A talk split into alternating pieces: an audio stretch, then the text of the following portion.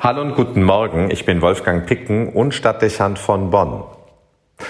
Ich gestehe es Ihnen gleich zu Beginn ein. Diese Frau finde ich einfach unglaublich. Theresia von Avila. Die spanische Ordensfrau ist Mystikerin des 16. Jahrhunderts. Als junge Frau tritt sie gegen den Willen ihres Vaters in einen strengen Karmel ein. Sie spricht von einer inneren Freundschaft mit Gott, der sie mit einem Leben in Gebet und Zurückgezogenheit folgen möchte.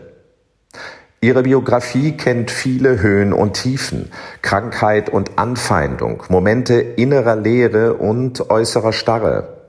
Aber da sind auch Phasen voller Energie und inneren Glücks, Erfolg und Wertschätzung. Sie ist eine große Persönlichkeit, die ihre Zeit und nachfolgende Generationen prägt. Theresia reformiert mit Sanftmut und spirituellem Anspruch ihren Orden und gründet vielzählige neue Klöster.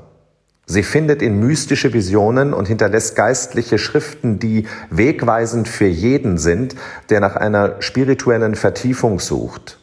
Sie wird zur Patronin ihres Heimatlandes Spanien und als erste Frau zur Kirchenlehrerin erhoben. Die charakterliche Vielfalt, die Theresia vermittelt, erstaunt. Nicht anders ist es mit der Bandbreite ihrer Erfahrungen. Sie ist tief in geistlicher Freundschaft verankert, die zu beeindruckender Erkenntnis über Gott und die Seele des Menschen führt. Zugleich ist sie ganz mit den Realitäten des Lebens verbunden. Theresia steht mit beiden Beinen auf dem Boden und ist doch ganz offensichtlich mit dem Himmel eng verbunden. Eine Auseinandersetzung mit ihr wird zu einer prägenden und nachhaltigen Begegnung.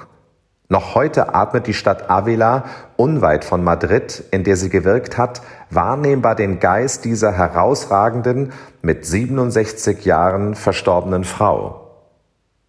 Mit einer klaren Sprache gelingt es ihr, ihre Gedanken und Beobachtungen auf den Punkt zu bringen. Sie verweist immer wieder auf die Dimensionen, die ein geistliches Leben und das Gebet besitzen. Zeitlos sind viele ihrer Worte. Der Mensch hat aus lauter Faulheit das Gespräch mit Gott aufgegeben, beklagt sie und stellt dem aus eigener geistlicher Erfahrung den berühmt gewordenen Satz gegenüber, Nichts soll dich beunruhigen, nichts ängstige dich. Wer Gott hat, dem fehlt nichts. Gott allein genügt. Ihr ganzes Leben ist ein Appell, die Kraftquelle einer Beziehung zu Gott für sich zu nutzen. Aus Erfahrung weiß sie, Gott und ich, wir zusammen sind immer die Mehrheit. Und ganz so, als ob sie Gott sicher durch jedes Unglück führen würde, schreibt sie, Lasse dich nicht ängstigen, nichts dich erschrecken, alles geht vorüber. Theresia ist dem Ganzen eine Empfehlung, sich auf diese Freundschaft mit Gott einzulassen und sie für sich zu nutzen. Gleichwohl besitzt sie einen starken Realitätssinn und bewahrt sich ein kritisches Verhältnis zu sich selbst. So betet sie, Gott, bewahre mich vor der Einbildung, bei jeder Gelegenheit und zu jedem Thema etwas sagen zu müssen. Auch wenn ihr Orden streng ist und manche Entsagung verlangt, so stammt von ihr der lebensbejahende Satz, Gott will, dass der Mensch seinen Spaß hat. Theresia weiß um die Bedeutung von Güte und Milde. Ihr ist bewusst, wie sehr fehlende Liebe und Großzügigkeit den Menschen verformen. So lesen wir bei ihr, Mein Gott, habe Erbarmen mit jenen, die kein Erbarmen mit sich selbst haben. Nüchtern betrachtet sie das Leben in der Kirche, auch in ihrem Orden. Was hilft der Glaube an Gott, wenn er nicht mit Liebe gelebt wird und zu einer inneren Zufriedenheit führt? So stammt von ihr der bezeichnende Ausspruch, Sie dürfen mir glauben, dass ich eine unzufriedene Nonne mehr fürchte als viele Dämonen.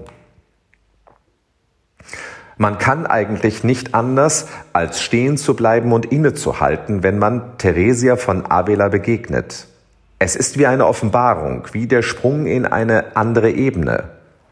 Da scheint es zu passen, dass sie am 4. Oktober 1582 stirbt und am folgenden Tag, an dem sie beerdigt wurde, bereits der 15. Oktober ist.